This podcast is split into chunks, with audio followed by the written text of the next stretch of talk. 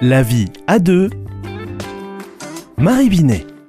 Bonjour à tous. Alors, comment converser en couple?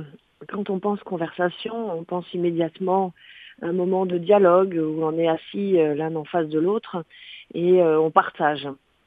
Oui, la conversation euh, verbale est importante et elle nous permet de nous connecter l'un à l'autre, même pour les choses très banales de la vie. Mais la conversation du couple ne s'arrête pas à une conversation juste d'un langage verbal. On est aussi, bien sûr, vous le savez, sur un langage non verbal hein, qui constitue même l'essentiel de ce que l'on donne à voir à l'autre. Euh, mais il y a aussi la conversation du corps. Et cette conversation des corps dans le couple est souvent oubliée. Elle est même mise euh, au deuxième euh, ou même au dernier plan, alors qu'elle peut être aussi un lieu magnifique de conversation. Cette conversation, d'ailleurs, c'est, euh, elle a été mise en place par le couple euh, très rapidement, par des petits gestes de tendresse et après le fait de s'embrasser, ce qui a euh, concrétisé, officialisé le fait d'être amoureux. Et cette conversation des corps, eh bien, quelquefois, elle peut remplacer même la conversation verbale, car lorsqu'il est difficile de poser des mots, on peut peut-être poser des gestes. Et lorsqu'il est difficile de poser des gestes, on peut utiliser une autre conversation qui est celle des actes.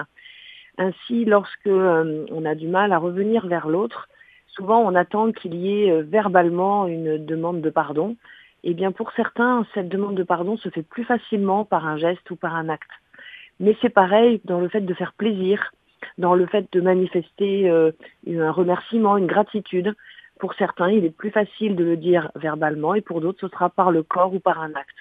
Alors j'invite chacun des couples, chaque conjoint, à observer euh, quelle est sa facilité, si c'est plus en parole, en geste ou en acte, et d'observer ce qui est le cas chez l'autre, de manière à ne plus être dans le reproche, tu ne me parles pas, tu ne me dis rien, parce que finalement l'autre dit peut-être, mais autrement.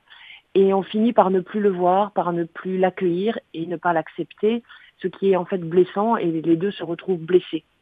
La conversation des corps, elle est belle, elle est magnifique. Euh, nous avons été créés avec notre corps, ce n'est pas une, juste une enveloppe, hein, c'est nous-mêmes. Donc lorsque nous allons vers l'autre dans une conversation des corps de la tendresse ou de la sexualité, nous lui disons je t'aime autant que si nous le verbalisons dans une parole. Et c'est pareil avec un acte. Partir en voyage avec l'autre, c'est un acte fort. Ça n'est pas juste anodin. Donc euh, voilà, j'insiste là-dessus parce que je rencontre euh, vraiment des couples dans mon cabinet qui oublient cette conversation des corps et qui la conditionnent à une conversation verbale.